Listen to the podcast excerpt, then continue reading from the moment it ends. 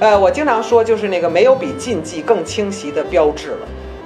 你告诉他说，你别看什么啊，你别干什么，那简直是诱惑和召唤 啊！您不说还好哈，一说这个东西，他就最先看。其实或者我可以问，就是说情色电影，我们可以和孩子一起看吗？我会有点不好意思哈，坦率的说，尽管听起来有点伪善哈，但是说做跟孩子一起去看一个情色电影，我我会有点尴尬，我自己会尴尬哈，都是孩子尴尬不尴尬，其实我不知道哈，我是为了自己尴尬而不大想和孩子一起去看一个情色电影。给孩子的电影不等于以孩子为主角的电影。给孩子的电影不等于卡通，更重要的就是给孩子的电影不等于简单明确、阳光灿烂。可能整个世界我们会越来越艰难了。我很难相信那个明天会更好哈。就是孩子们一定生活在比我们更好的世界当中。也许他们在某些方面会一定会比我们更好，但从另一方面，他们将面对一些可能我们从来没有面对过的问题和艰难。所以那个力量只能从他们的心里去，去找到。而我一直说，看优秀的小说，看优秀的电影，看进去了，看懂了，你就随身携带着一个永远不能剥夺的宝藏。全世界的爱书人联合起来，这里是活字电波阅读联盟栏目。应北岛之约，北京大学中文系教授戴锦华老师和他的团队在世界范围内遴选出五十部经典作品，详细解读，精心编选了一本书《给孩子的电影》，这也是活字文化策划出版的《给孩子》系列中第十五部重磅作品。新书上市之际。戴景华老师和华东师范大学教授毛坚老师做客思南读书会，一起进行了一场关于《给孩子的电影》一书的编选，以及我们应该如何看待电影之于成长的对谈。对于热爱电影的人来说，这不亚于一个节日。话不多说，一起进入这场巅峰对谈的现场吧。每年书展，我们也在上海会做好多场活动，我也被很多朋友说是那个那个书展民工。但这场活动是我自己觉得好像和最有自豪感的一场活动，那那个觉得好像是真做活动了。呃，那戴老师不用介绍了啊，戴老师那个在基本上在各行各业都占了戴戴老师。我们进入文化研究那个遇到戴老师，进入女性研究遇到戴老师，进入第三世界遇到戴老师，进入到电影研究遇到戴老师。反正戴老师在每个道口为为我们守着，就是在每个道口为我们指引道路。嗯，爱电影的人没有不知道戴老师的。那现在戴老师又出了这本给孩子的电影。其实我拿到这本书的时候，呃，我翻开来第一页就是《战舰波将金号》，就是其实我略略的有点就是惊讶，怎么就说《战舰波将金号》就是是第一个给孩子的电影呢？呃，但是我马上就是又觉得特别好，因为大家都会觉得好像。就给孩子的电影，就开那个打开来，比如说，比如说是小兵张嘎，好像比较能接受啊，或者说是一个那个太空，或者会比较接受。但是是战舰不将军号就会有点觉得好像哎有点意外。但我这个自己我就想起我呃一个事情，因为我自己孩子。十六岁了，现在从小到大我就是也经历了他陪我看电影或者我陪他看电影的很多经历。那我有一次就是说，因为看一部比较难的电影，我就把孩子扔在外面。他们有三个孩子在一起的，就一个是那个早在早稻田大学就郑成老师的孩子，女儿跟我儿子一样大，那时候他们大概都七岁。还有一个孩子是傅园安，台湾傅园安的儿子，他要小一点五岁。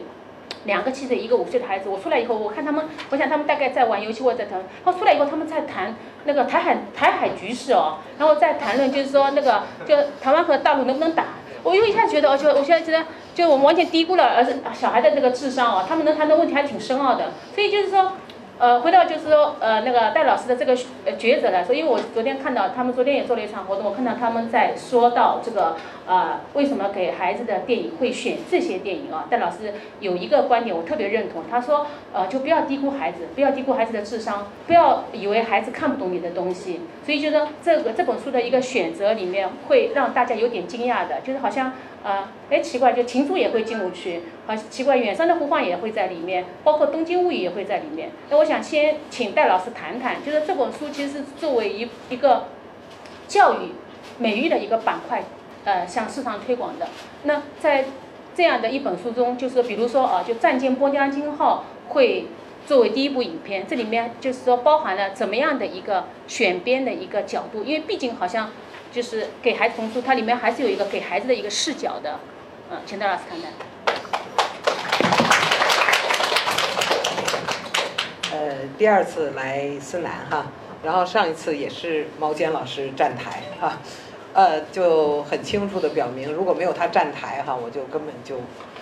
没有话语份额哈，我说话就没人听那样的，非得有这个毛尖来站台来这个带流量哈，我才能跟着蹭流量，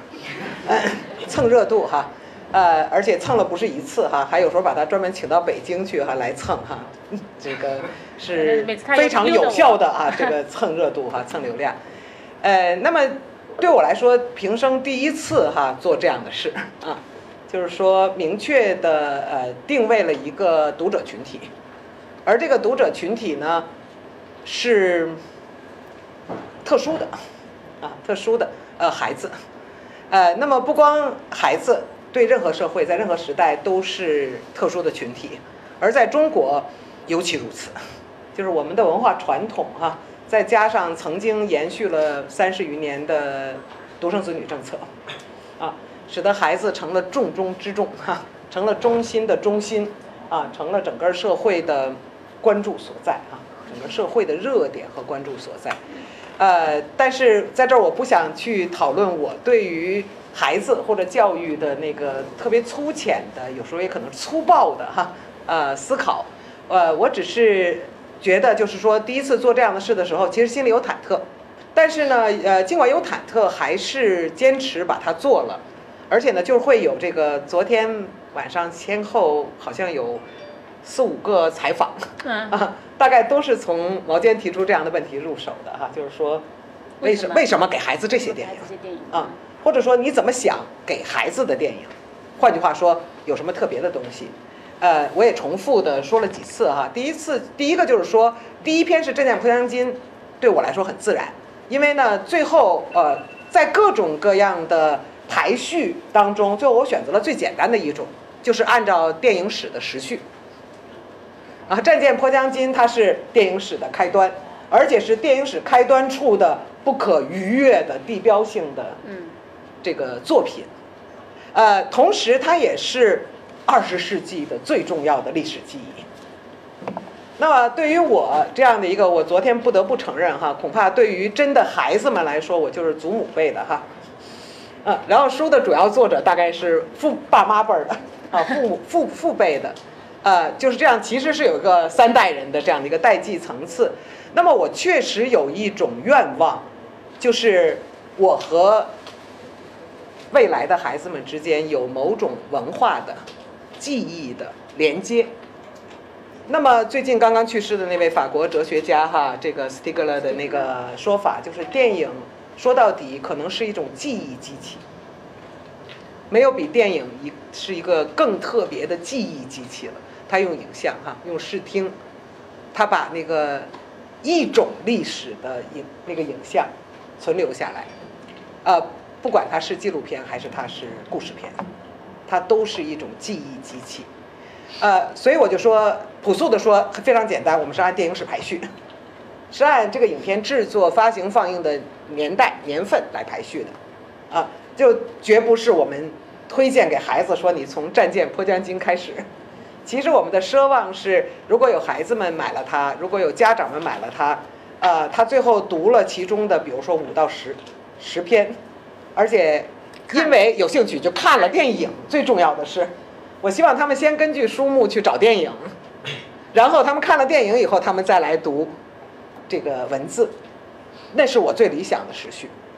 所以这是呃第一个解释哈，就是为什么第一第一部是《战舰破江津》，就是因为在我认为代表电影艺术的最高成就，构成电影的美学和电影可能提供给孩子及其整个社会的美誉来说，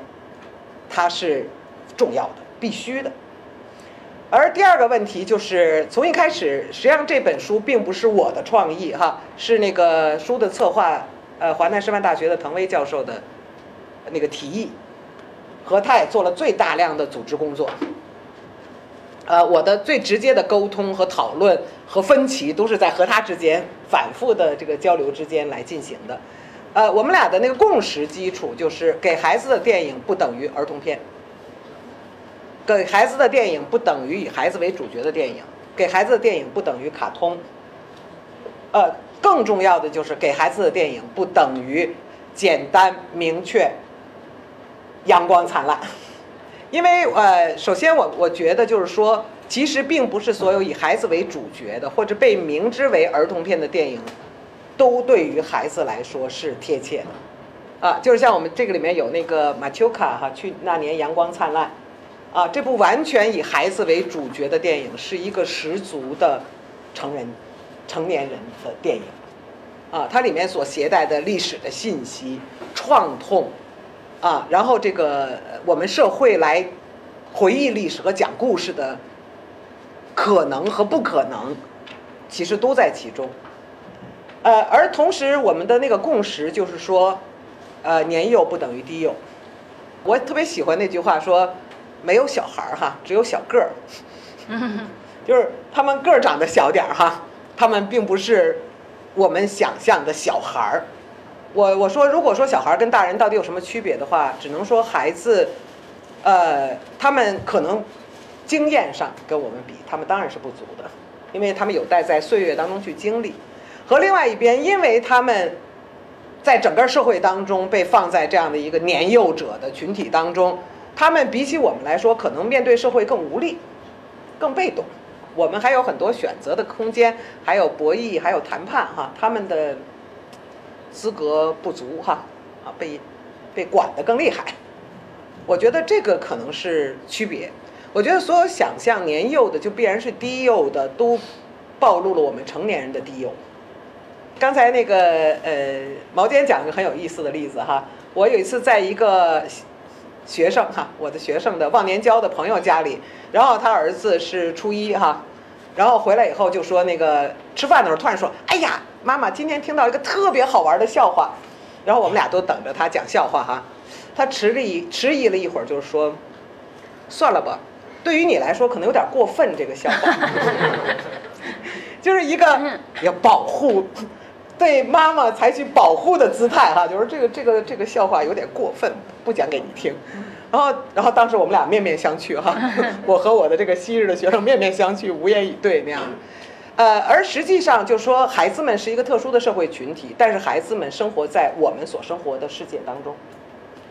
这个世界从来没有隔出一块真空地带，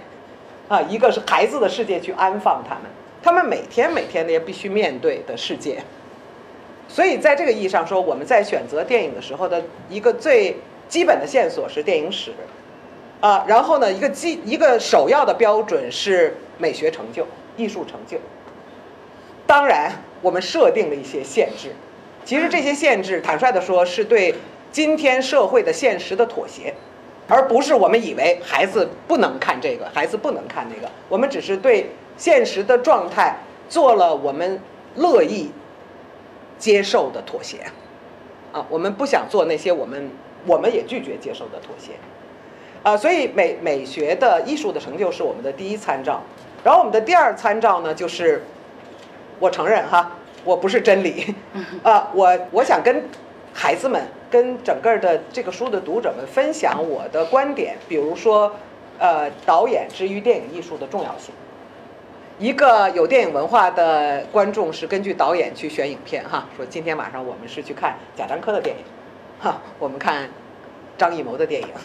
而不是我们去看章子怡的电影，啊，就是呃外行用明星来命名哈，这个内行用导演来命名，所以我们也希望能照顾更多的重要的导演，让孩子们知道他们的名字，啊，以后也可能就成了个导演图，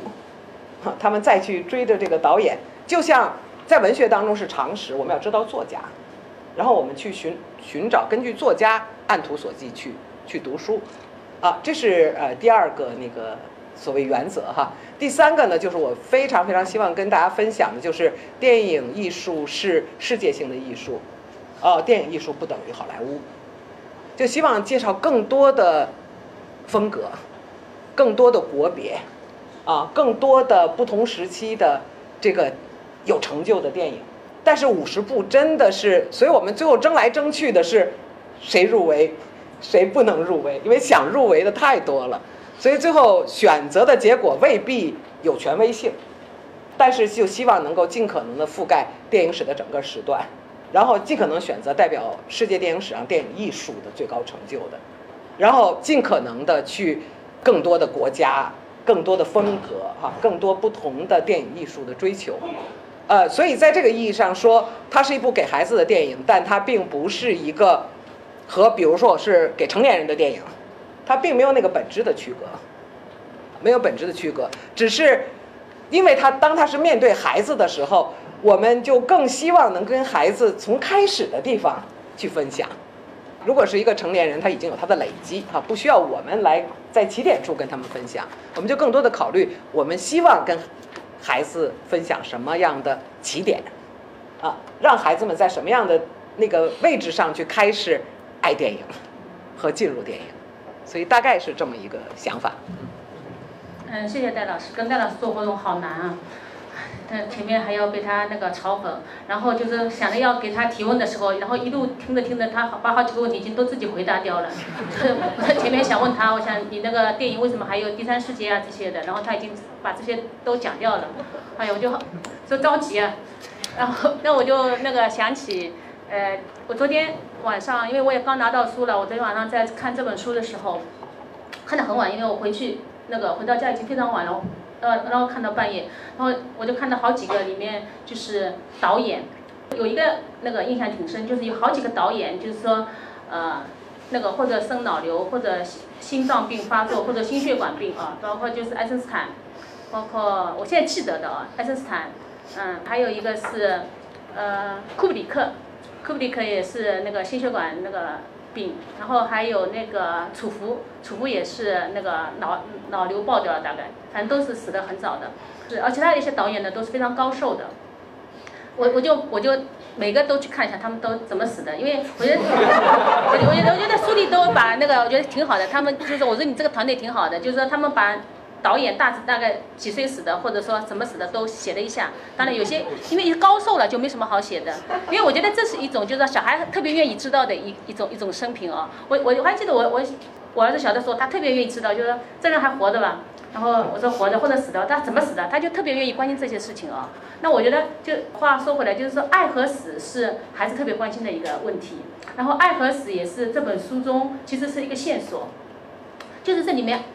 爱，关于爱的电影有非常多啊，就是说也涉及到，比如说《远山的呼唤》，前面提到过，包括《情书》，还有很多，还有死的那个电影有有不少，包括就是其实对孩子来说蛮难的，《东京物语》这些这些文本，包括呃小孩和鹰啊那些，还有什么。《在你不相信号》里面也是哦，包括还有很多那个雨水危机啊等等，《美丽人生》上里面都有很多关于爱和关于死的一些问题。那爱和死本来就是和电影就是说特别相关的一一个话题哦。前一段时间不是那个。电影手册关掉这个事情在那个网上影迷中也引起非常大的那个轰动，呃，然后我记得戴老师在一个采访中，我不知道是不是你原话，反正有人引用了，因为我去网上搜了一些关于这些访谈，然后网上有人引用说你说电影手册如果关掉的话，真是因为好像资本原因会关掉或者怎么原因会关掉的话，那电影就可以死了。我不知道是不是你原话，反正就大意哦。然后呃，新冠期间因为电影院都关掉，然后大家也都在说电影是不是要死了？呃，那这个电影中的死和电影电影院的死，或者说和电影的死这些问题，都是最近非常集中的一些话题。那但是那个电影手册的最后一卷电影手册的那个卷末语中还特别提到，他说电影其实就是关乎爱的。就是因为爱的环环相扣，让我们进入电影。前面戴老师也讲到，电影其实关乎记忆，记忆很多时候也是一个呃跟爱同义词的一个东西。那我就很想问戴老师，就是说呃，因为您的这本书其实是三两个两条线进入的，就是美育，就是一个是美，一个是育。你美也前面也谈到了这个美，一个是育，育就是教育。那这本书很显然不光是给孩子看的，也是给孩子的父母看的。你前面谈到三代人嘛，您还有滕威他们这一代，这这本书的做团队我都非常熟悉，都是非常厉害的那个电影作、电影写作者和电影评论评论者，呃，他们虽然是带家军哦，但是他们都已在各行业各业自己都自立门户了，而且都是在每个行业都是已经是就是说呃成名人物了，包括滕威啊、孙柏啊、魏然啊、柔柔啊，呃都很多都很厉害，包括他们一些在读的博士生都也都是那个非常厉害的写作者，所以是一个非常庞大的、强悍的一个写作团队的一个呃完成的一个任务。那在这本书中，就是美是一条线，玉是一条线，它的潜在读者肯定就是说不光是孩子啊，呃，还有就是孩子的家长。还有就是呃孩子的老师，他的那个呃读者读者群应该是就是覆盖社会整个群群体的。那我看的时候我就觉得，哎呀，这个书好像是写给一个家长看的，就或者说写给一个中学老师或者小学老师看的。那我就想问戴老师，就是说在这条两条线索中，一条是美，一条是欲，你重点会有哪些？比如说主题特别让你们就说是呃花了心思的，是不是？就是包括。我前面想想到过的这个爱的问题，或者说死的问题，或者说有有有哪些主题是你们特别花力气写的吧？呃，谢谢毛尖老师哈，所以必须他站台哈，让他一解释这本书就拔高了好几个层次哈，就在爱与死的这样的一个层面上，在在在感召和这个召唤着读者了哈。呃，先开个玩笑，轻松一点说。确实有些导演是惨死和早死的哈啊啊，就但是很多那个就是还蛮高寿的，就一要要不不如果不高寿就是那就就是心脏病发作了。呃，接下来说呢，就是说其实电影这个行当，呃，在各种各样的艺术家的那个序列当中，电影导演特别的长寿。哦，不光生命长，然后创作生命长，对对对，是的，对吧？阿伦·雷奈就是九十多岁，最后就死在拍摄现场。希区柯克也是啊，对，都很长，就是在最后的时刻。然后我们当然我们也因此经常开电影导演的玩笑，说电影导演很像当年的这个名角哈，嗯，因为他们经常宣布息影了。然后大概过了一年两年又回来了，然后有的时候就是三次四次的付出，大概最后都是死在创作之中。嗯，所以很多名导演都留下了他们拍到一半的影片，由后来的年轻一代接着来拍完。嗯，很多电影是这么最后和我们相遇的哈，经由两代人的制作才完成的。当我很年轻的时候，我对这个现实有点愤愤不平哈，因为有一句。共识的说法叫电影是年轻的艺术，也是年轻人的艺术。但是呢，同时呢，电影老导演活得这么长，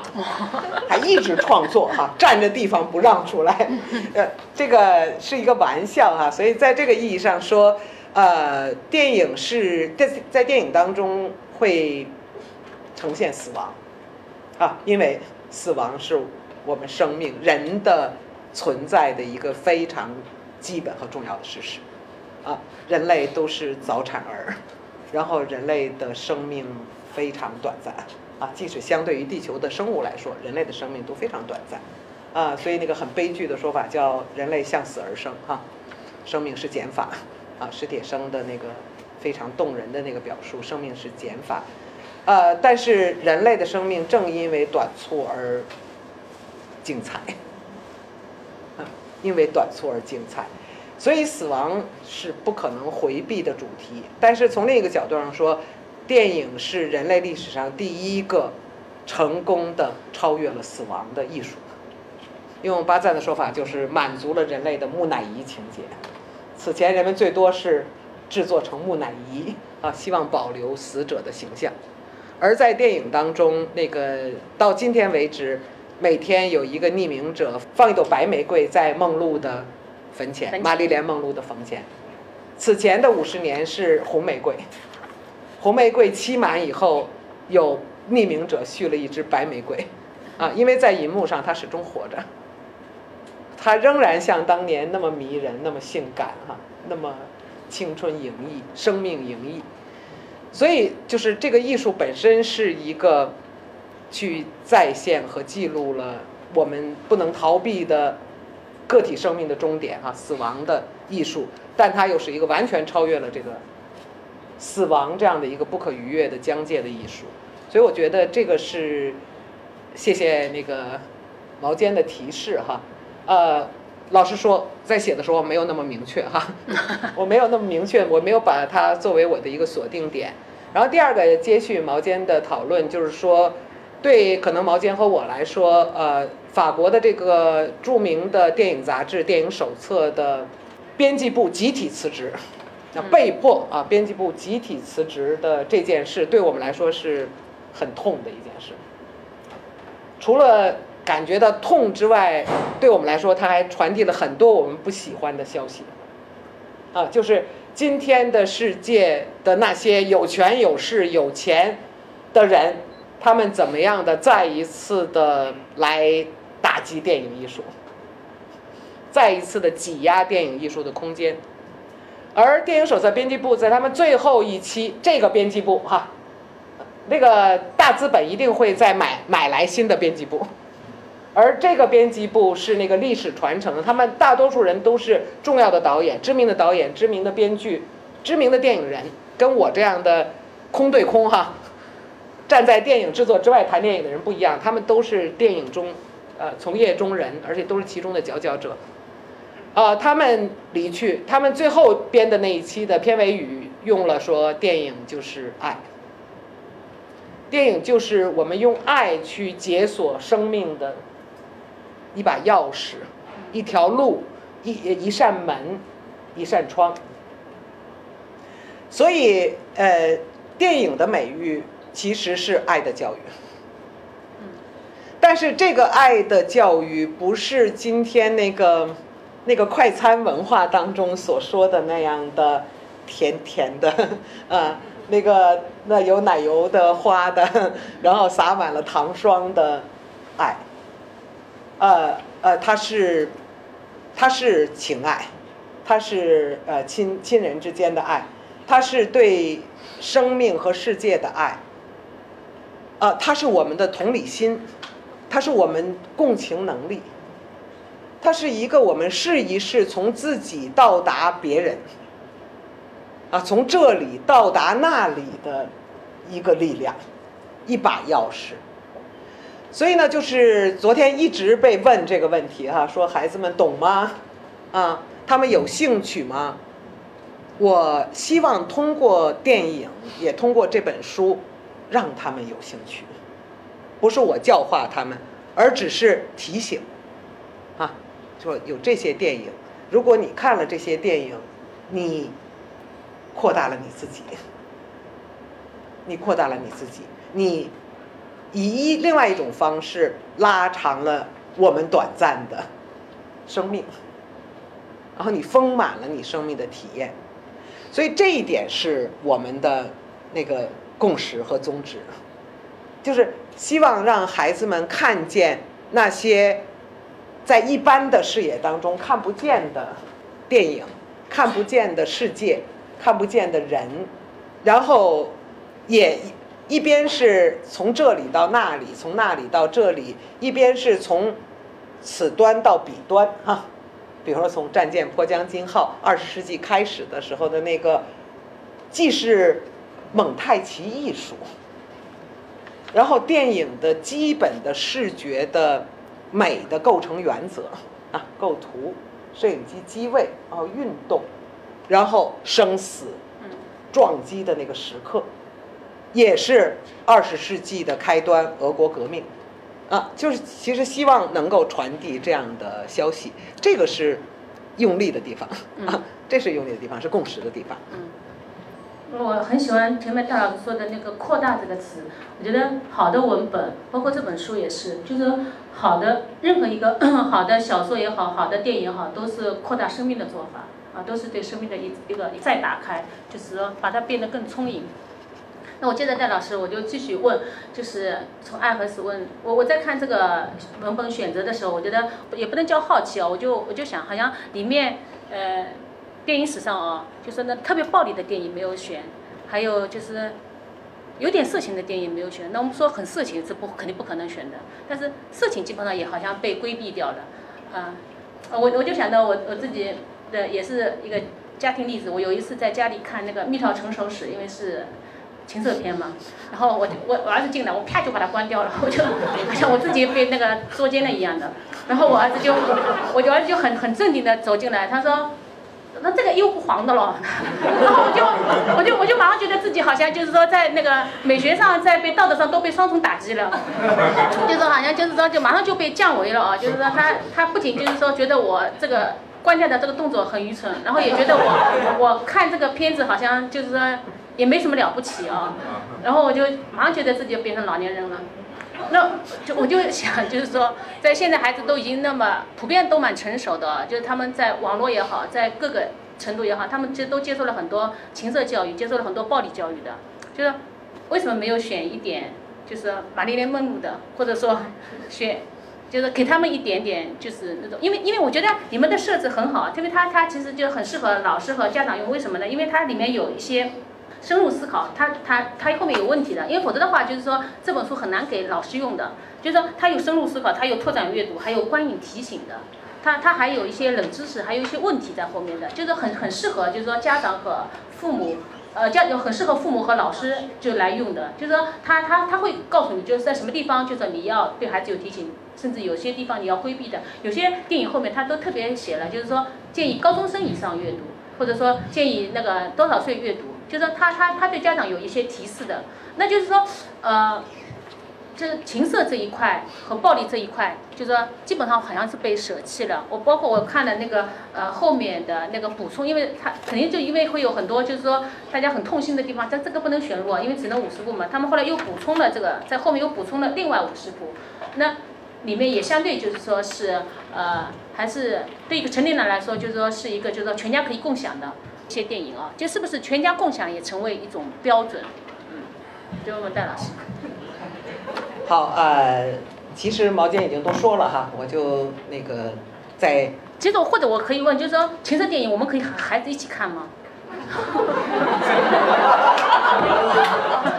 我会有点不好意思哈，坦率的说，尽管听起来有点伪善哈，但是说做跟孩子一起去看一个情色电影。我我会有点尴尬，我自己会尴尬哈，都是孩子尴尬不尴尬？其实我不知道哈，我是为了自己尴尬而不大想 和孩子一起去看一个情色电影，呃，那么几个层次很清楚，一个层次呢，呃，这就是妥协的结果，嗯，啊妥协的结果，呃，我尽管我对于整个的这些年来我们的这个文化的对于文化的要求哈，尤其是在网络上所表现出来的所谓网民们。啊，对于文化的这样的一个规范，我是深表怀疑和深表忧虑的。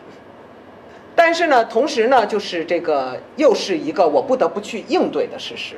啊，如果是做一本电影欣赏的一般的电影欣赏的读物，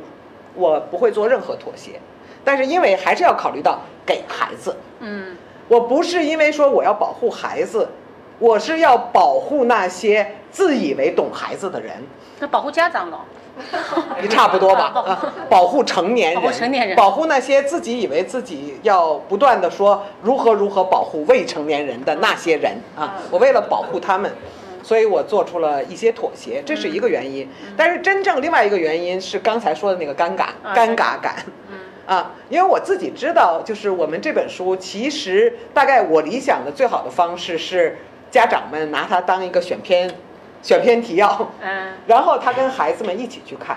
不是为了监督孩子，也不是为了给孩子讲解，是想有一段亲情时光，嗯，啊，就是我们我们一起看电影哈，咱们咱们一起看电影，然后看完电影以后可以讨论哈，可以这个提出不同的看法哈。呃，我这是我的理想的那个那个想象，然后完了以后，孩子也可能就会去读这个讨论我们我们怎么谈这个电影，啊，也可能是父母读了我们怎么谈这个电影，啊，我我其实想象的是这样一个东西，所以那么我就我希望能够避免我自己想避免的尴尬，是，因为确确实实的是二十世纪六十年代到八十年代，欧美电影经历过一个色情泛滥的年代。那么很多电影系的教授哈，我的同我的外国同行们，他们就说他们是这样形容哈，说七八十年代几乎没有一部电影是能全家一起去看的，嗯，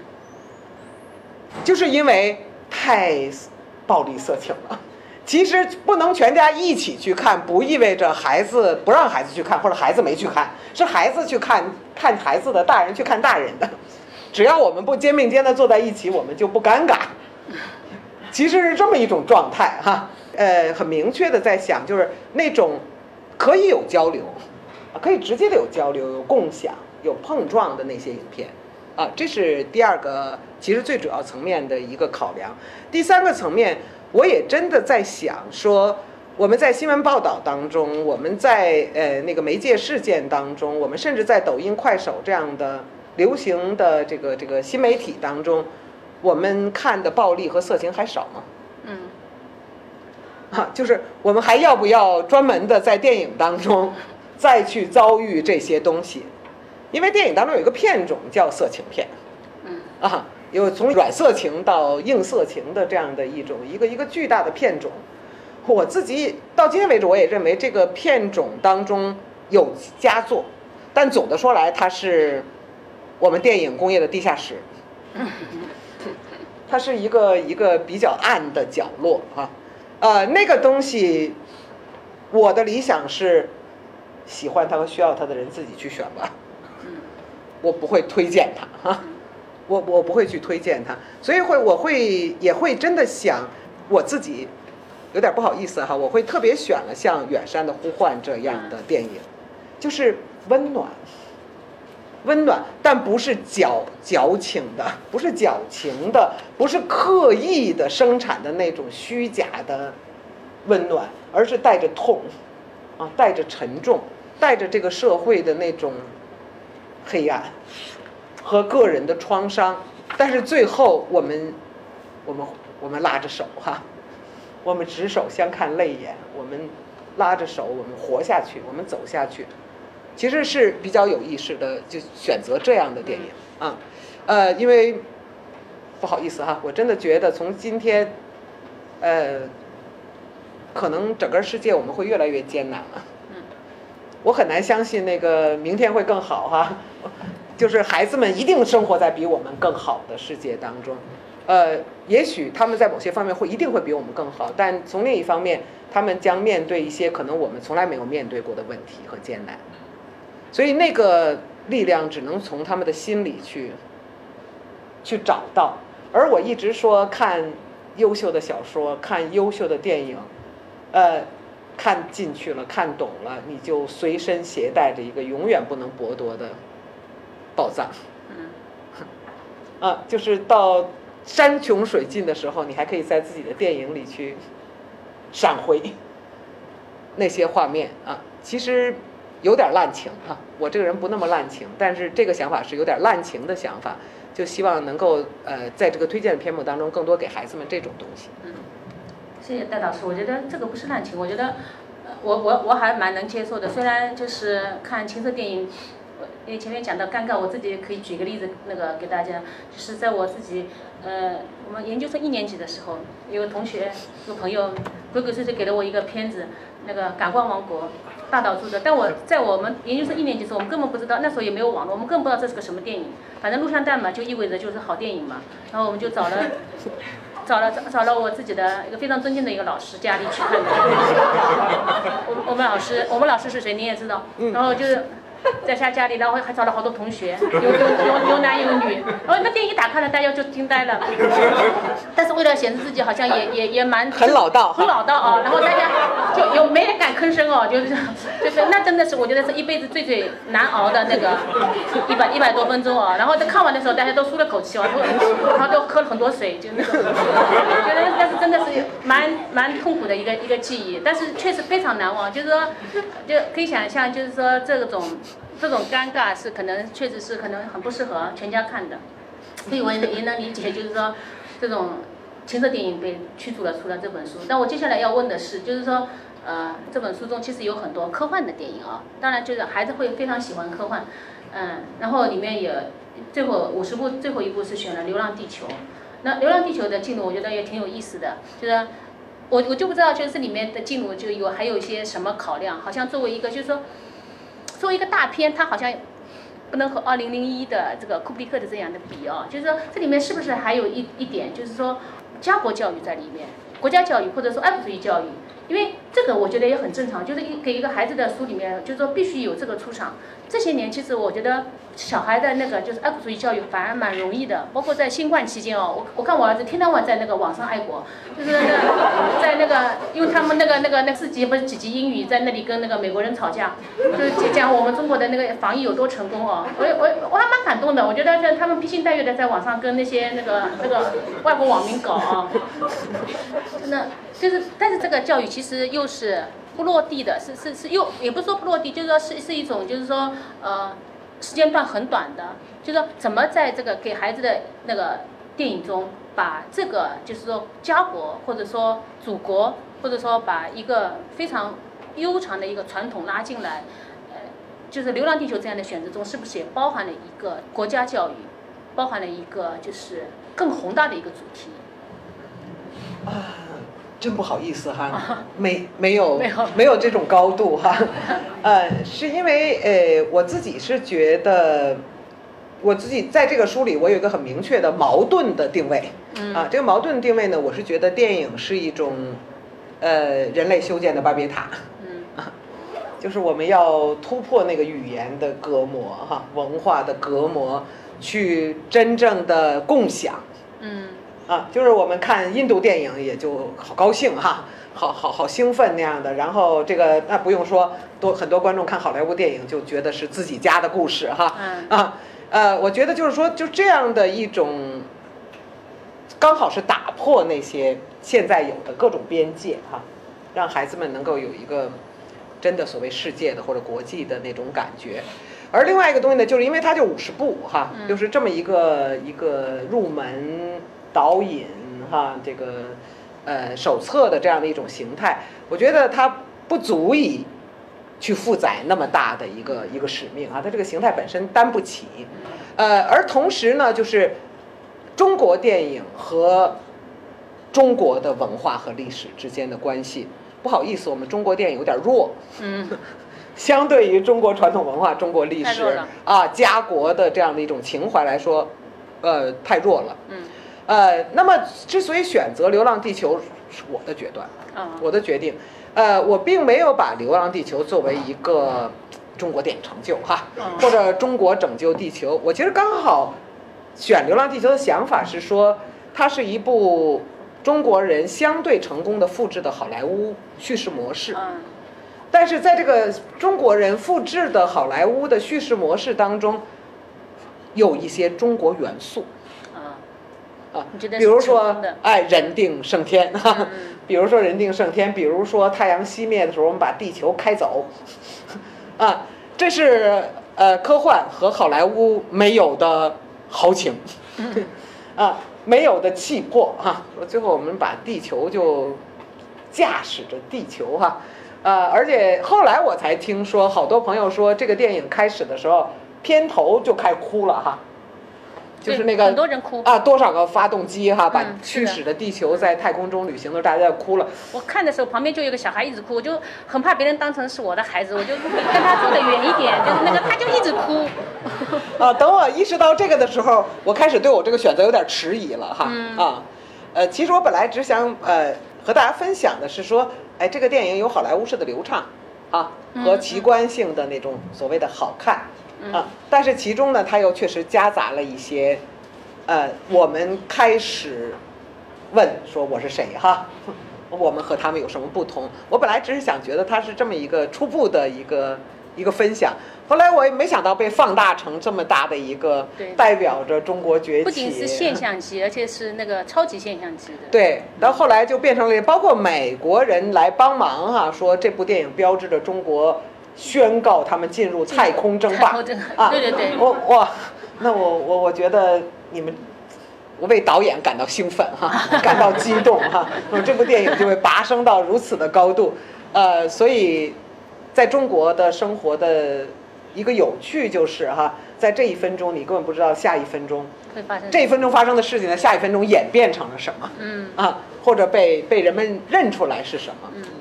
那我接下来可以再问一个，就是你编完了这本书，团队一起编完了这本书，有没有一个，就是你们觉得就最遗憾的是什么？就是最遗憾，就是这本书中呃没法达成的。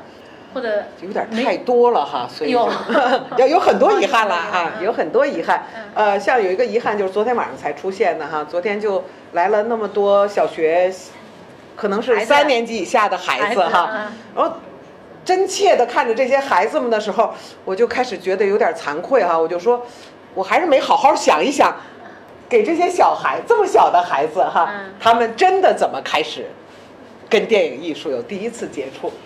啊。我就是，如果一开始我脑子里就出现了这么小的孩子，我可能有更不一样的设计啊。但是其实说老实话，我心里想的孩子们是孩子是大概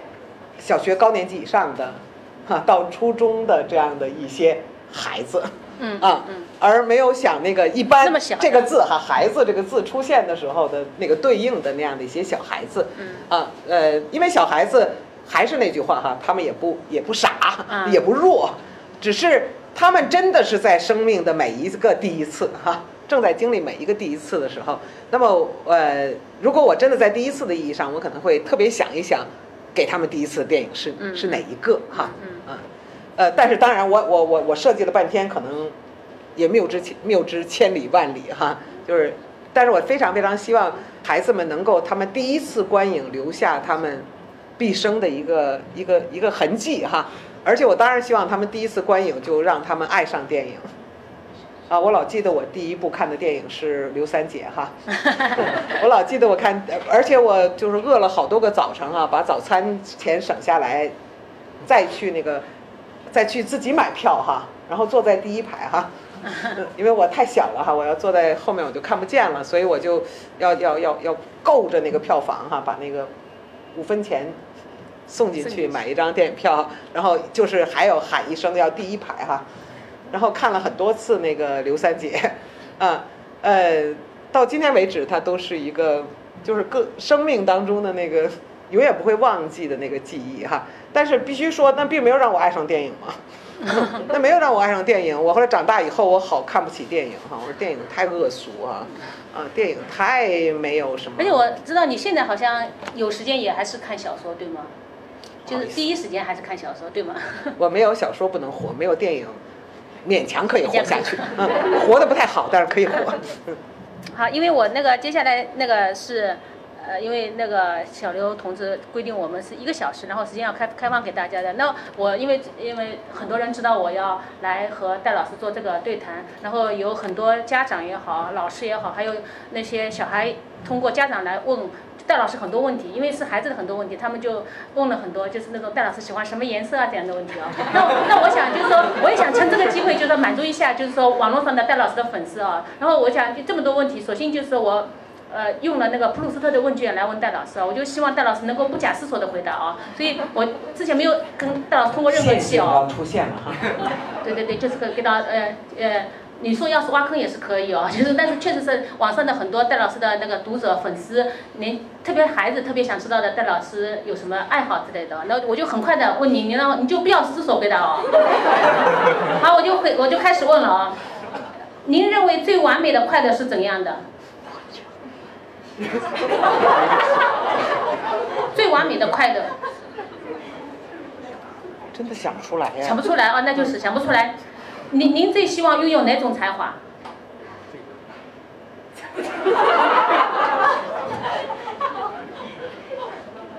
也回答不上来。也回答不上来。好，您最恐惧的是什么？那小朋友想知道啊。不是我我我现在脑子陷入空白，我不是怕掉进你的陷阱，是因为陷入空白。我最恐惧的是什么？还是这个生离死别吧。生离死别啊。生离死别。你目前的心情怎么样？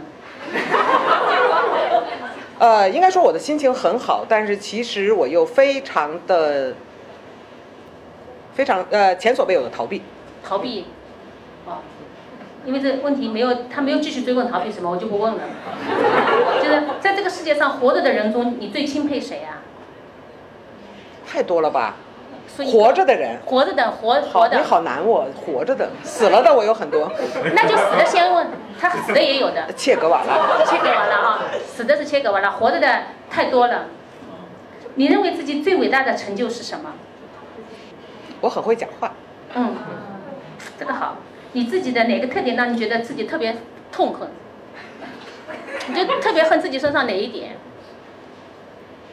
这也太多了，我很多恨就恨恨一个。恨一个，你不恨自己抽烟吧？当然不恨，嗯，就不恨自己太高，就不恨自己那个恨自熬夜己太恨自己太直吧。恨自己太直啊。嗯，你最喜欢的旅行是哪一次？要说真的哦，最喜欢的旅行，跟很喜欢的人去旅行的过吧？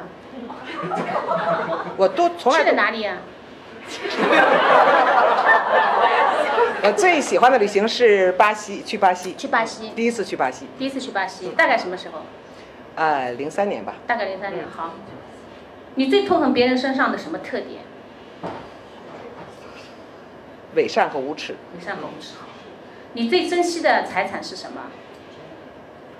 最呃就是自由的，始终有可以自由的去选择的阅读的阅读的快乐。材料嗯嗯。你你最奢侈的是干了件什么事？最奢侈的，你干过最奢侈的事情是什么？好难回答。我干过最奢，我好像没干过什么奢侈的事吧。我看就是一个很穷酸的人我们。老师是确实都是穷人，你这个问我我也想不出来，其实。就是你认为程度最浅的痛苦是什么？这就是身体的痛苦。身体的痛苦啊，身体的痛苦实际上是嗯很浅的。你最喜欢的职业是什么？啊，我必须说是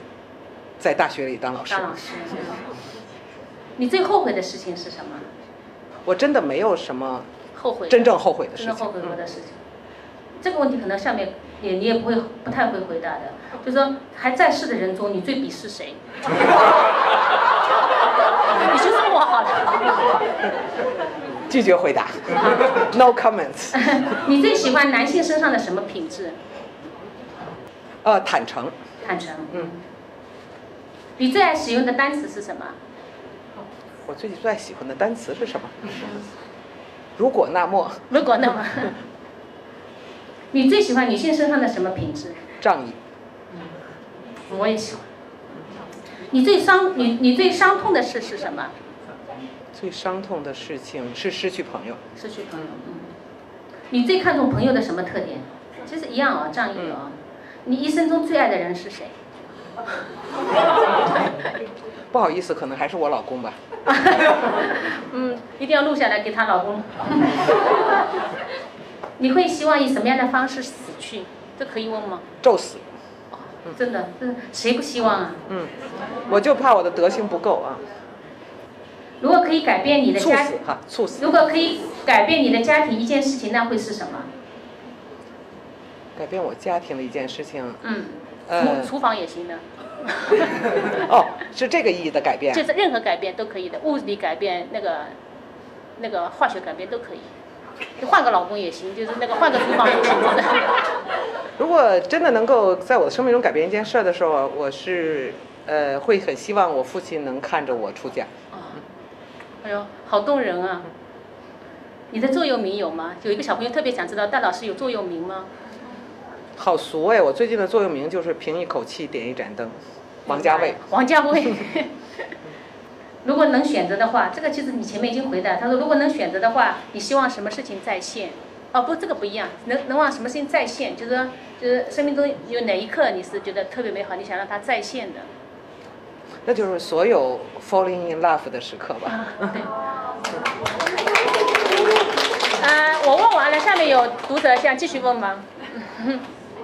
有有有，嗯，还没有读者想问，还有前面读者啊，你先来，最后的小姑娘，嗯，站站站着的那个姑娘，你来我。想问的不是这种类型的。没关系，没关系，当然可以，任何问题都可以。好的，呃呃，我刚看了一下，就是呃，我比较关心的是后面问的那个部分。然后我其实很想问一下老师，就是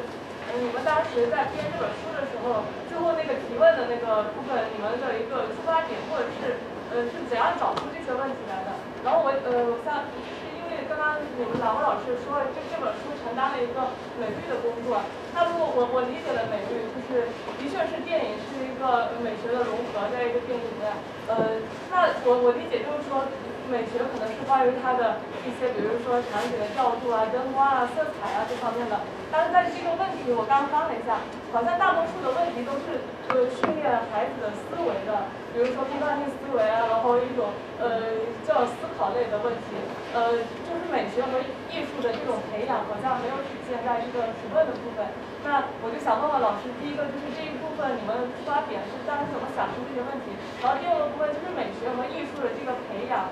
呃，是通过这本书就是哪一个部分，然后你们想要实现这个这个目目标？好，谢谢老师。呃，谢谢提问哈。呃，其实呃，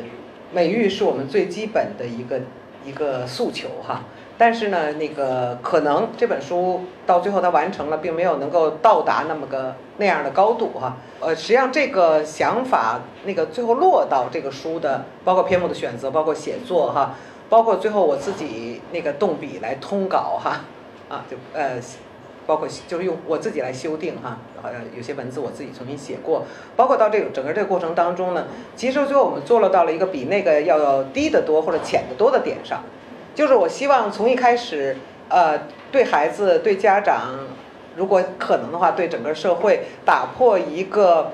强大的偏见，就是说电影是看电影的能力是与生俱来的，啊啊，电影不用学习。啊，电影是一个透明的窗口，透过电影，呃，故事就在那个窗户外面演出。想打破这样一个东西，想那么要打破这样一个东西，就希望跟大家分享说，它不是一个透明的窗口，它是一个经由艺术技术，呃，电影的视听语言来编织的，编织而成的画面。那么它某种意义上构成了初步的美育，也可以构成了说美育的起点。为什么电影这门艺术需要学习？学习什么？啊，所以最后大概是在这样的意义上完成的。所有那个呃大部分的那个问题，那个欣赏部分啊，欣赏部分是会设法的坐落在这个样的东西上，就是一个一个表现哈，某一个场景是如何被表现的。呃，而我自己修改的时候的所做的另外一个非常重要的事情，说起来和我一生的追求相反，就是我会修改学这个今日的成名学者，但是昔日我的学生的文字当中有过度明确的社会倾向性啊，是吧？对，啊，我反而是把它们改成尽可能的客观，引号哈，客观，不是那个有强烈的。社会立场，啊，社会位置的这样的东西，然后我包含了我修改过的问题，包含了我保留的问题，是我我想把那样的一种社会性的追问留到问题当中去。嗯，所以就是你的那个那个观察非常准确，就是那个问题大部分是一个其实是另一个角度的延伸阅读，嗯就延伸思考，啊，它更多的是关于社会的。啊，电影所所传递的那个社会信息、历史信息、记忆内容的，啊，呃，用这个东西作为一个那个戏、那个赏戏的那部分当中的更强调形式的技巧的语言的东西，呃，形成某一种错落。啊，反正至少是我到最后通稿的时候，我是基于这样一个原则，包括修改正文，包括修改了一些问题。啊啊，包括补充了一些问题，包括拿掉了一些问题，但是呃，因为还是作者比较多哈，所以并不是那么整齐，啊，并但是我尽可能是用这样的一个思路，所以大概直接回答你的问题，就是说，呃，几乎所有的问题的重心不是在所谓美育自身，啊，而对于所谓美育的呈现，就是想首先打破这样的一个东西，就是银幕不是透明的。荧幕不是透明的啊！电影像所有的艺术一样，它是用特定的艺术语言，经由特定的艺术媒介来编织而成。所以大概是对你的问题，我的回答是这样的。慢慢来啊，前面这个小姑娘先举手的。啊，戴老师您好，我可以坐着吗？可以坐。刚才毛老师问了一个问题，就是呃，最奢侈的事情是什么？其实我特别想回答这个问题，就是我今天下午跟老板说，我去见一个重要客户。然后叫饭，希望没有人认识你你你，我我就还是要很恭喜你，你就是做到了，因为下面有小姑娘进不来在哭呢。是的，是很真实的一件事。我们提前一个小时就守在这儿。对，好就今天，而且今天天特别热。对对对对。然后我这这我觉得生命里真的是是非常设计一件事，就是非常喜欢一个人，然后你见到了他，而且几乎是不可能的，因为我而且而且这么近，对对对。然后我要问的问题就是，其实我听了很多戴老师的讲座，然后给我的思考就是说，真相是什么？就是这个世界真相到底是什么？呃，包括我在跟我的孩子沟通交流的时候，，啊你已经有孩子了，我还以为你我那个。我也觉得你还是个孩子。呃，在戴老师面前肯定是个孩子，就是包括跟我的孩子交流的时候，我我在跟他说话的时候，我就想到这句话的矛盾性。比如说，我跟他说你不要跟陌生人说话，但是当我去领到他到外面的时候，我又希望他能够跟陌生人说话。你要去交流，你要去社交，包括比如说选选电影，或者说再给他选书，选让他看到的东西、听到的东西、接触的人、去的地方，这是我给他画的一个圈。这是在他幼年的时候，我我让他看到的世界。但是总有一天他会走出这个圈，去看到更多的世界。包括毛老师刚才讲的，就是那个偏偏的，我相信他以后会有他自己的人生、自己的思考。然后我的问题就是，我们作为一个父母，到底是给孩子是画一个圈好呢，还是说更多的放手好呢？就是怎么样让他去，就这个例子怎么说呢？就是在我上大学的时候，我那个时候就是从小，因为我是八零后嘛，就从小教育就是很爱国，很很那个什么。就有一个老外就问我一个问题，他说你们中国的计划生育是，就是比较敏感的话题，就就是没有人权这样子。然后我当时第一次有一个老外跟我提这个问题的时候，我就马上去反驳他。我说这是我们国家自己的国情，这是我们愿意 follow 政府的这个政策，然后我就一直在为我们的国家站队。就像刚才毛老师提您的孩子去在说我们的国家抗疫怎么怎么样好，我当时我后来慢慢慢慢长大了，我再去反思那个情节的时候，我就在想，其实那个时候我可能并没有我，我只是从小到大受到这样的教育。我被洗成了这样的一个人，我当时可能并没有自我。后来我我走出校园之后，走上社会之后，接触了各种各样的人，听到各种各样的声音，我才慢慢慢慢才有了一点自己。我自己就是感触特别深刻。所以后来其实我接触戴老师也只是从，可能也只有几个月吧，听您的讲座就一直在。我听了您第一个常课就是六十年代那就讲那个就 B 站上的盗版。对，一战二战，一战二战就很多很多思考，就关于自由啊，关于人生啊，关于思考，就给了我很大的触动。我很高兴很多题。讲的比较散啊。你可以去看戴老师那个豆瓣上有个课的，五十二五十二个课，五十二个电影课。你你问的问题也很个人哈，然后也很那个，其实也很大哈。我我只能给你我个人的回答哈，不是什么权威的回答。我你刚才说画一个圈儿的时候，我就在想哈，能不能换一个思路？就是说我推荐孩子看什么书哈，我推荐孩子看什么电影，呃，我我推荐孩子做什么，或者告告诫他不做什么的时候，我觉得你自己，当你说你我给他画了一个圈儿的时候，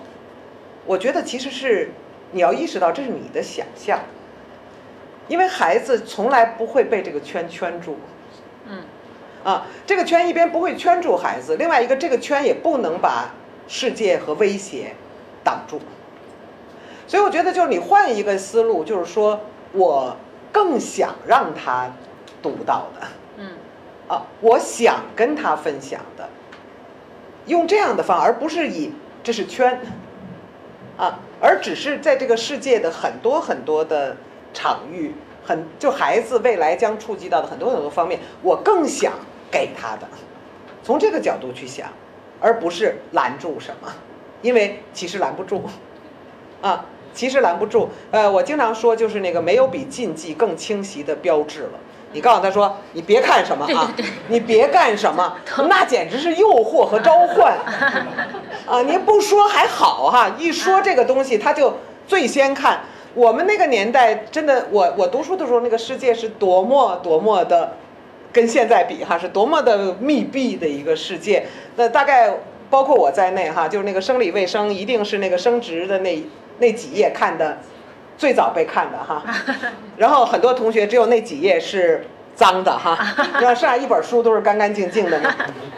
啊，就是这样的一种从好奇心到禁令，其实我就说还不禁更好。嗯。啊，因为禁了就是一个一个召唤哈，一个一和另外一个角度上说呢，我觉得我跟你有完全一样的经历哈。我自己在国内大概永远不会做这些事，但是我在美国都做了，比如说和呃这个西呃藏独呃论战啊，论战到那个最后美国教授就把我摁下说。别说了，别说了。后来我就说不不行，我还要说。然后呢，他就说再说人家跟你抽腰刀了，就是他再说就不讲理了哈，他就抽腰刀了，因为还有穿着藏袍把那个腰刀绑在那个那个里面的那样的一些，真的眼睛里有疯狂的光芒的那样的一些人哈。我也为独生子女政策哈，就跟他们吵的。因为比如说一个来自中国的学者，他就说啊，日本的国土面积是多大哈？日本的人口是多多？中国的国土面积是多大啊？中国的人口是多？所以中国根本没有理由搞这个计划生育。然后我就觉得他是一个就是我同代人哈，他应该知道我们中国的那个国土上山、沙漠，就是完全不能不适于人居住的和没有生产力的这些土地，呃，你都平均来算呢。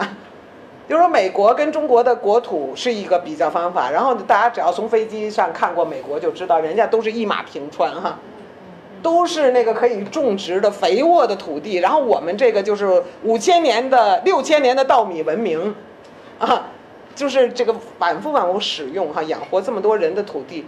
我我就会跟他去去争论。那么我不觉得我是因为被教化了，我不觉得我这么做是因为我被教化。因为可能我在国内，我是会跟别人去反过来商榷这些问题的，我是会跟那些官方说法去去讨论的。但是我为什么要？不是因为我是伟大的爱国主义者，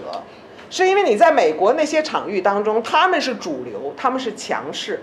他们有一种关于中国西藏从来 Tibet 一个古老神秘的国度啊，从来都是独立的，然后被共产党给破坏了，等等等等这样的一些。完全的，他们自己造出来的神话，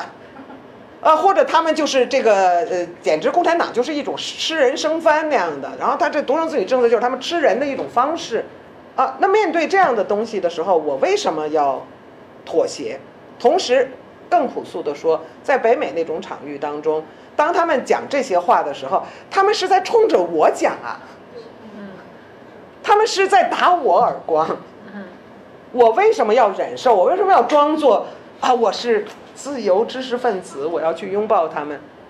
所以这样呢，我并不觉得我自我分裂，而是我们每个人都其实有不同的层面啊，有不同的维度啊。我们其实是在一个，我们不是一个统一的自我，我们是在一个不断的滑动的过程当中。而每一次面对不同的现实，我们应该问自己：我怎么回应？所以我觉得是是这样的一个一个状态哈，我觉得不要就是我们其实比较大的问题，包括对孩子的教育，包括我们自己哈，我们的自我教育当中，一个特别大的问题就是我们设置了设计了太多的非此即彼，嗯，非黑即白，而我们要不再站在这儿吧，我们就得站到那儿去，我们要不就是伟大的爱国者，要不我们就是伟大的恨国者，不是吧？呃，爱之深，恨之切，爱之深，痛之切。有国有国家有他的敌人，但是很多的时候我们批评是因为我们爱，对吧？所以我是觉得，就这个我们自己要明白这一点，而不是说我一会儿我爱国的时候，就是谁敢说厉害了我的国哈，谁敢说我的国不好，然后一会儿我们就是哎，简直就是中国中国应该灭亡啊，中国人种就怎么怎么低劣，呃，我觉得这两种状况我都非常不喜欢，我都非常不喜欢。我觉得我们作为一个真正的。我敢说，我是一个中国人哈，而不是我多么痛苦的忆起我是一个中国人。我的痛苦和我的骄傲都是真切的，而且我摆脱不了这个身份，我也不想摆脱这个身份。我我在美国遇到一些那个苏联解体之后的移民哈，然后呃也跟他们有一些交集或者一些交情那样的，呃我跟他们开玩笑，我就说我说你们你们可以选呐、你们就过了几年把英语说好了，你们就假装你们是美国美国人了，因为你是这个大的人种序列当中的哈，我就说我说我永远带着我的皮肤哈，带着我的肤色哈，带着我的发色啊，带着我的血统，呃，从这个到里面啊，到汉语到历史的经验，然后那些痛那些爱，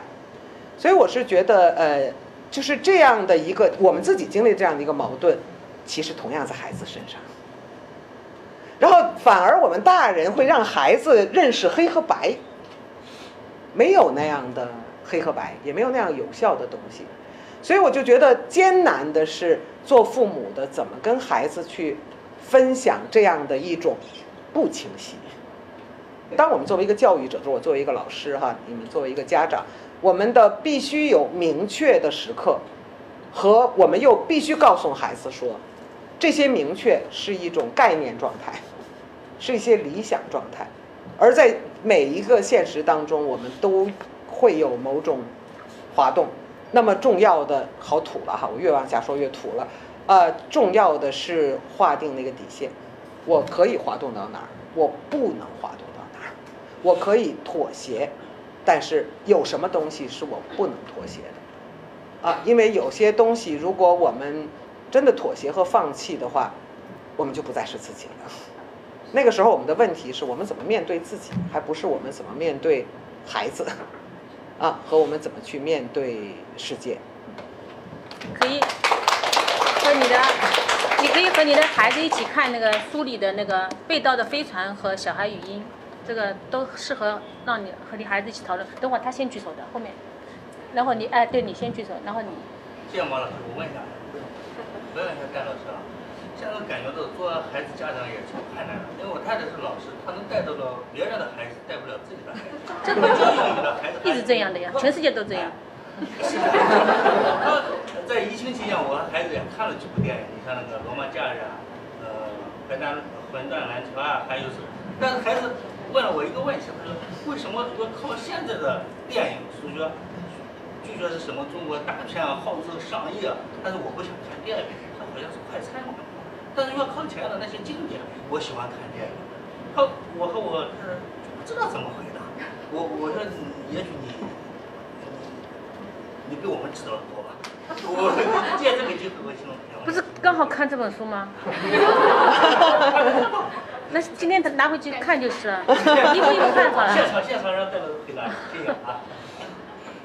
不好意思哈，就刚才说的这些魂断蓝桥什么的，就是当年的快餐文化，就是当年的流行文化，就是当年的通俗大片。啊 哦啊。那么呃，所以就是说，呃，我觉得有趣哈，就是你的孩子哈，这些电影他看得进去，而且喜欢看，因为这些电影热要热映的时候我还没出生，哦，所以他们好老。啊，零年一一。对。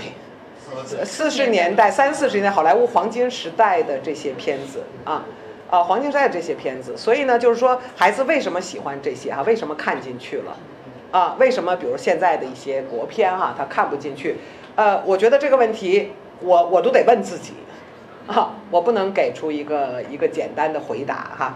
呃，所以这是第一个第一个回答哈。而这个呃第二个这个回答呢，是我是觉得呢，其实呃这个孩子的这种反应哈，哈，包括这个您作为家长的这种反应，呃，本身是我现在最关注的问题。嗯，我现在最关注的问题，可能刚好因为那那些片子是应该是我的父母年轻的时候观看的电影。啊，我的父母他们的青春年华的时候看的那样的一种电影，呃，那么它表明了那个时候可能这个世界上还有一种叫普世价值的东西，或者说那个时候整个世界接受这种欧美的价值为自己的价值啊，整个世界可以在这样的意义上达成一种共识。而现在我们经历的正是一个在看，我们一边看的是全球化啊，真是全球一体化，然后大概大重要的那种商品一定有个全球的产业链，苹果手机哈，从非洲的矿开始，啊，到中国的这个这个加工厂，然后到美国的这个各种各样的营销。呃，但是从另一边呢，我是觉得我们现在进入到了一个新的、深刻的分裂的年代，一个世界开始再次分裂了。比如比较表面的东西，就是中美的贸易战的对抗啊，贸易战对抗就是有了这样的。呃，我我知道这个毛尖的那个孩子跟他一起在那个美国哈，然后当时他简直这个英语说的就像个美国孩子哈。哈，因为美国有很多华人的孩子，所以不不是毛尖领着他，我就以为他是一个美国孩子了。但是今天他会在晚上网上跟美国人论战啊，跟美国人对抗，这是最表面的一个信息。但是我觉得更深刻的就是说，今天我们也可以说我们不再有共价值的共识，也可以说我们今天开始在寻找，比如说中国价值是什么。说远了哈，所以我觉得呃，现在普遍来说，中国电影的工业水准，呃，这个文化水准确实非常的不整齐，确实非常不整齐。因为我们中国电影这样的一个逆势爆发哈，在全球电影都在衰落的过程当中，我们突然崛起哈，成为世界最大的呃电影市场，然后最大的电影工业实体，这个世界电影史上没有先例，发生太快了。所以我我昨天说了一个好矫情的话哈，我说面对新冠疫情，只有一句话了，就天佑中国电影啊，啊呃，但是也弄不好就天灭中国电影哈，啊，如果这个中国电影呃丧失了这个这个契机的话，我们也就很难通过电影去寻找这样的一种中国的价值，或者中国希望和世界共享的这样一些价值。啊，所以我觉得，呃，在这个意义上说，它也不是我，我还是要说，我们得不能得出一个绝对的结论。比如说，你看人家美国电影啊，拍的多好啊，你看咱中国电影，它它它就是不行啊。呃，我觉得，呃，一方面它确实有这样的一个好莱坞的一百年的电影工业哈，而好莱坞一百年的电影工业始终是在美国政府的扶持之下，美国政府的政策倾斜之下，呃，发生和完成的。然后二战以后，他又借助美国的政治军事霸权，覆盖全世界的百分之九十以上的市场，所以全世界一代又一代的人是看着好莱坞长大的，那是被好莱坞喂养成人的。在这个意义上，中国电影真的是没法去跟他比，啊，没法去跟他比。但是另外一方面说呢，中国电影其实也不是我们那个一百年的中国电影，是这二零零三年以后，就异军突起的这样的一个。一个爆发，啊，那么它的幼稚也是，说老实话是是逻辑的，是逻辑的。如果中国电影还有机会的话，我觉得我们有空间，啊，未来可期。所以大概不是真的回答哈，只能说我对您的问题的一个分享。我问一个很简单的问题，嗯，戴老师喜欢什么颜色？很想知道。没有，原来我会能够很简单的回答这个问题哈，但是现在就不那么清晰了哈。比如我曾经喜欢过呃天蓝色，啊，不是那种不是那种蔚蓝哈，是那个，不是，其实更接近于这是天青啊，更接近于呃中国的所谓竹布哈，啊竹布色那样。我曾经喜欢这个，然后我我也曾经一度非常迷恋那个灰银灰，嗯。非常迷恋灰，然后后来就特就迷恋所有的大地色，大地系或者大地色啊，呃，然后到今天，就好像没有特别的偏向，所以我就不大容易回答。嗯，我想问的还有就是，在美国读研究生的时候，一般老师都会问你，你最喜欢的电影是什么？后来我的导师和我的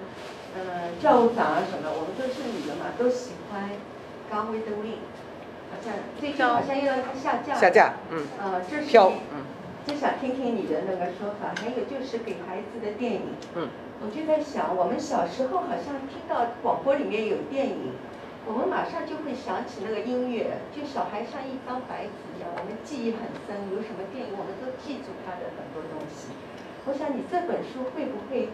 给那些孩子看了你的书以后，以后拍成的电影？都比会那些韩国现在拍的电影和，呃，印度那种人拍的电影会更好，因为我觉得我心里会不平衡，看到哦韩国得奖，印度得奖，我们中国没得奖，是不是因为我们中国管制的太严了？放个电影要放个龙标是吧？咱们 不要龙标的话，会可能我们的电影会更好，还是什么？谢谢老师。好，其您的问题好像是有好几个问题在里头哈，啊，我我来试一试啊，呃，我们就不说飘的事儿了哈，不说飘被下架的这件事儿了，因为我好像接受了采访，三四个哈，三四个采访被你你查一下哈嗯，戴锦华和飘下架，下架。乱世乱世佳人下架，好像记者问我的时候用的是乱世佳人这个词啊，呃，那个我就我就不去不去谈了，呃，我是觉得就是你说印度电影得奖，呃，韩国电影得奖，中国电影没得奖，中国电影先得奖的，嗯，好多奖，对，就是呃九呃八十年代末九十年代初哈，就是国际电影节以中国电影选择中国电影入围和给中国电影得奖为荣。我们经历了那样的一个时期，也被他们叫做中国新电影或者中国电影新浪潮，啊，现在呢，呃，一方面是那个特定的时段过了，因为那个特定时段中国新导演迸发，然后那个明确的电影美学诉求和这个社会批判的表达什么的，然后这个就是所谓的第四代、第五代、第六代，在短短的不到十年间相继，就是这个引发全世界的注意的那个十年，然后那以后才是伊朗电影新浪潮，宝莱坞呃受到世界的关注，然后韩国的涌起。所以呢，这个呃，我觉得您的这个问题我不同意哈，不是说人家怎么他们得奖，我们没得奖。作为外国电影得奖，而不是作为主流电影得奖，因为我们在美国也放过。那只有只有《寄生虫》是例外，《寄生虫》是一百年奥斯卡的例外。嗯，所以我也也接受访谈哈，也也在网上发表了哈，我就说那个是好莱坞给自己下的猛药，好莱坞反手给自己下了剂猛药，嗯。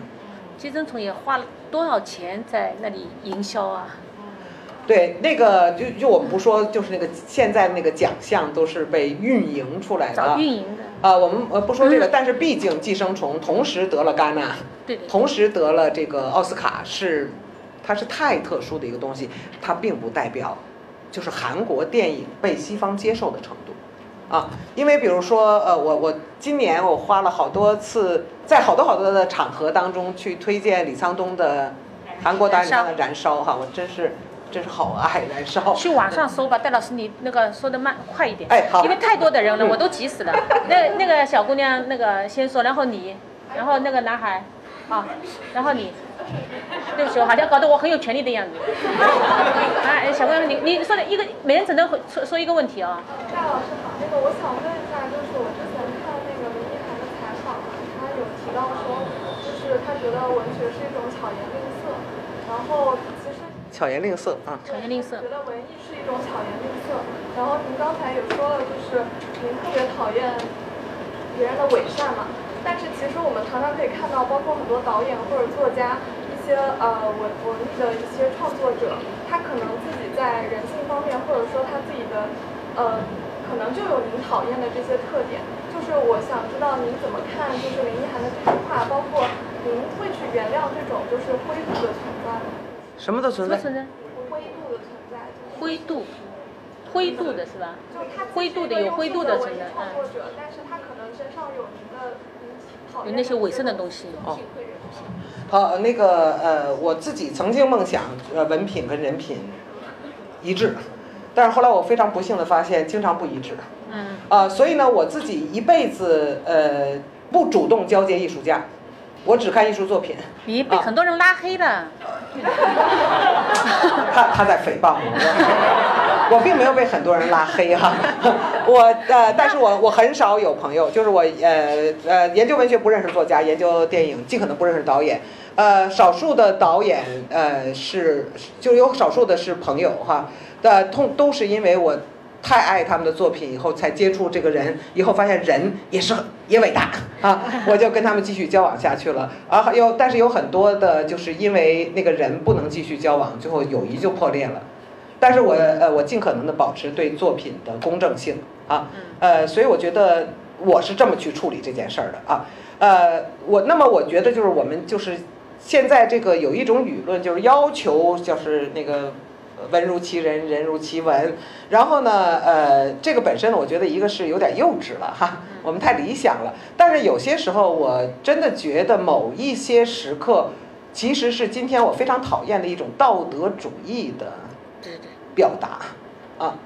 甚至有些时候这种道德主义还还假托女性主义之名，我真的好不喜欢哈啊！我觉得对于某些流氓的惩办哈，我也叫好。但是有些时候，他们其实借各种那个名义啊，在在进行着一种道德主义的那种。其实这些声讨者本身很伪善。嗯。啊，有的时候。说的很好，可以了。来，这小姑娘，说特别好。是就是在中国目前的导演中，呃，您最欣赏的就是。中青年的导演，呃，中年导演和青年导演，你各说一个名字。然后还是国外的导演，在世的导演，你最喜欢的和不在世的导演，你各说一个。除了肯洛斯，你只能说那个说一个的。姜文，我帮他说。姜文，姜文他的最爱。国外，国外的没说。国外的导演，你把肯洛基给枪毙了，让我还说谁？我说李沧东吧。李沧东，嗯。对李沧东几乎没有一部电影我真的不喜欢，有特喜欢，有很喜欢。今天来真的特别高兴，我第一次看就是大老师毛尖的现场，然后我喜欢电影，看了你们两个老师的影评嘛，所以我问的问题是跟。终于有人提到我了，我好温暖。其实我发现还是就是行为风格跟人的性情还是挺有关系，就大老师比较严谨啊，老练。然后毛老师不严谨吗？就是不太严谨，对，不太严谨。严谨啊，好好好，我我那个，你快一点。就是，就我我那个戴老师的那个就是影评嘛，比较学院派吧，就比较晦涩。就是你担心的。晦涩吗？很晦涩。就各种什么弗洛伊德啊、拉康啊、人性主义啊。就是他他理论强嘛？什么叫晦涩？理论强悍。担心就是他会跟大众会有距离感嘛？就是这种普及面广，他达不到一个比较广的一个教育的效果。他教育我们，我们教育你们嘛。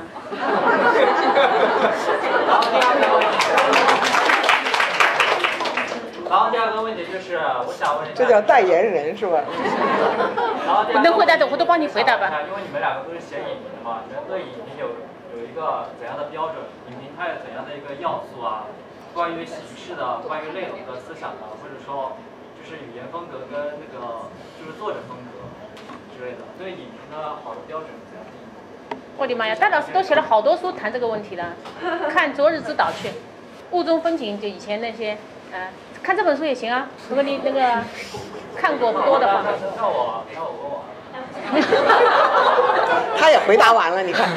你你你再回答他一下吧，对不起啊。没有那个呃。一点不开玩笑也不逃避问题的，就是我不认为我自己是影评人，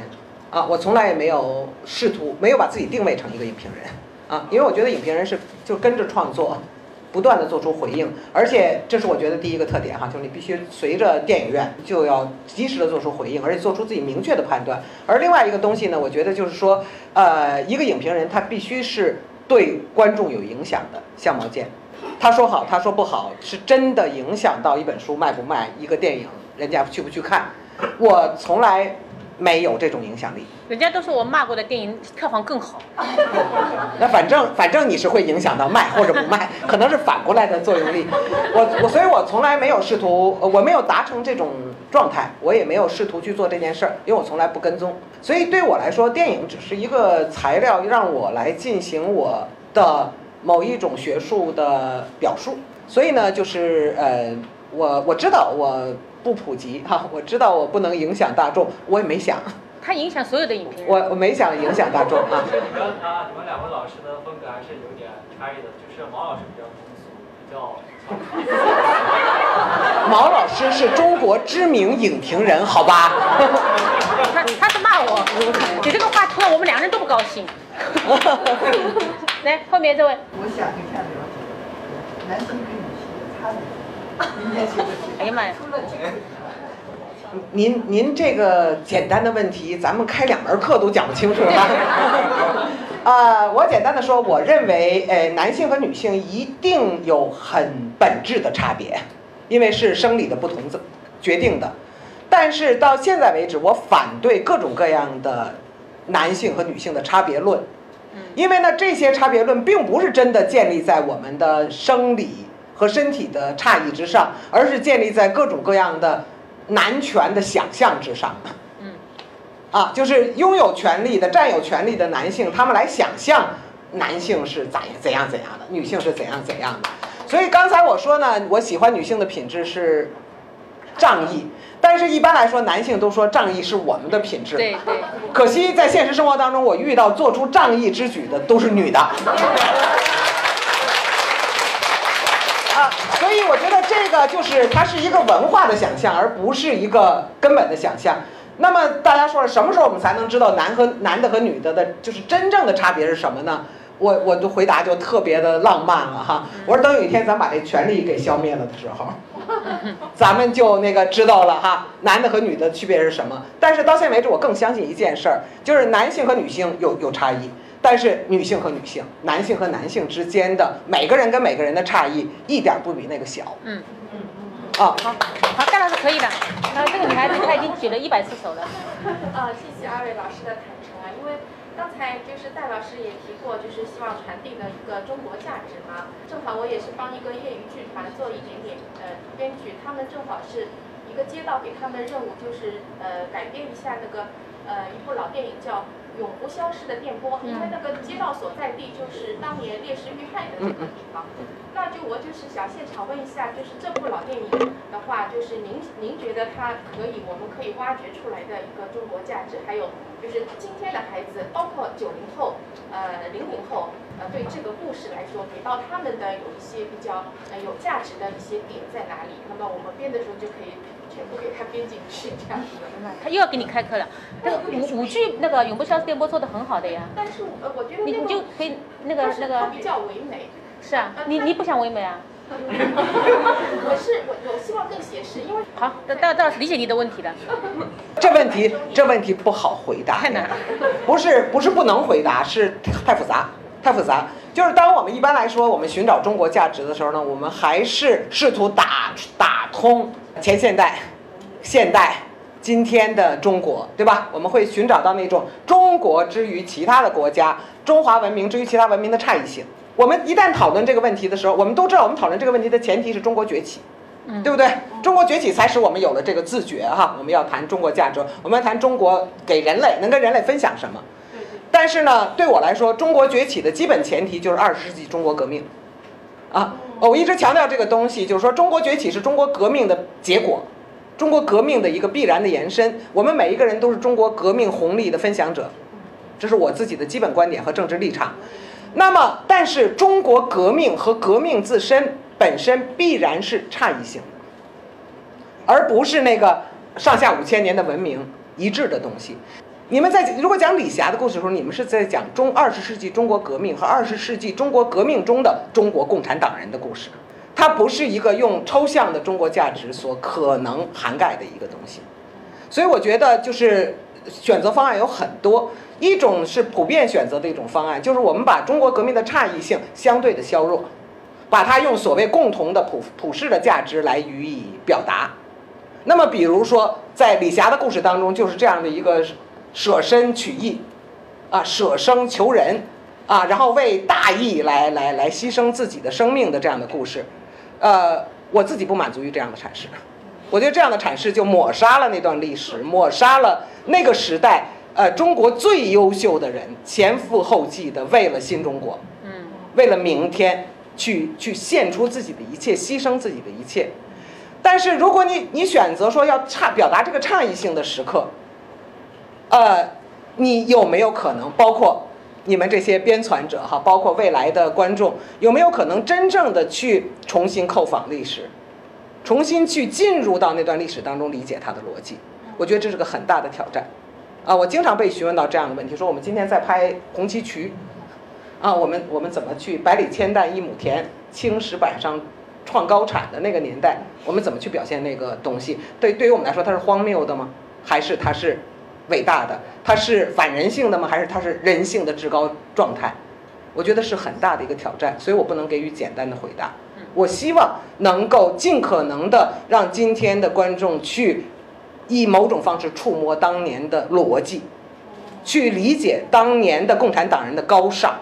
而不要用现实的这些鸡零狗碎去玷污他们。谢谢你们，谢谢谢谢，这些大灯泡好热呀！就是啊。咱们走吧。本场对谈的全部内容到此就结束了。看十五部精选电影，如果尚不足以改变你的人生，也一定会充分的富足你的生命。希望大家按图阅片，也亲自去翻阅《给孩子的电影》这本书，或者在豆瓣时间上订阅《五十二倍人生》戴锦华大师电影课。全世界的爱书人联合起来，这里是活字电波阅读联盟栏目，我是小雪，我们下期再见。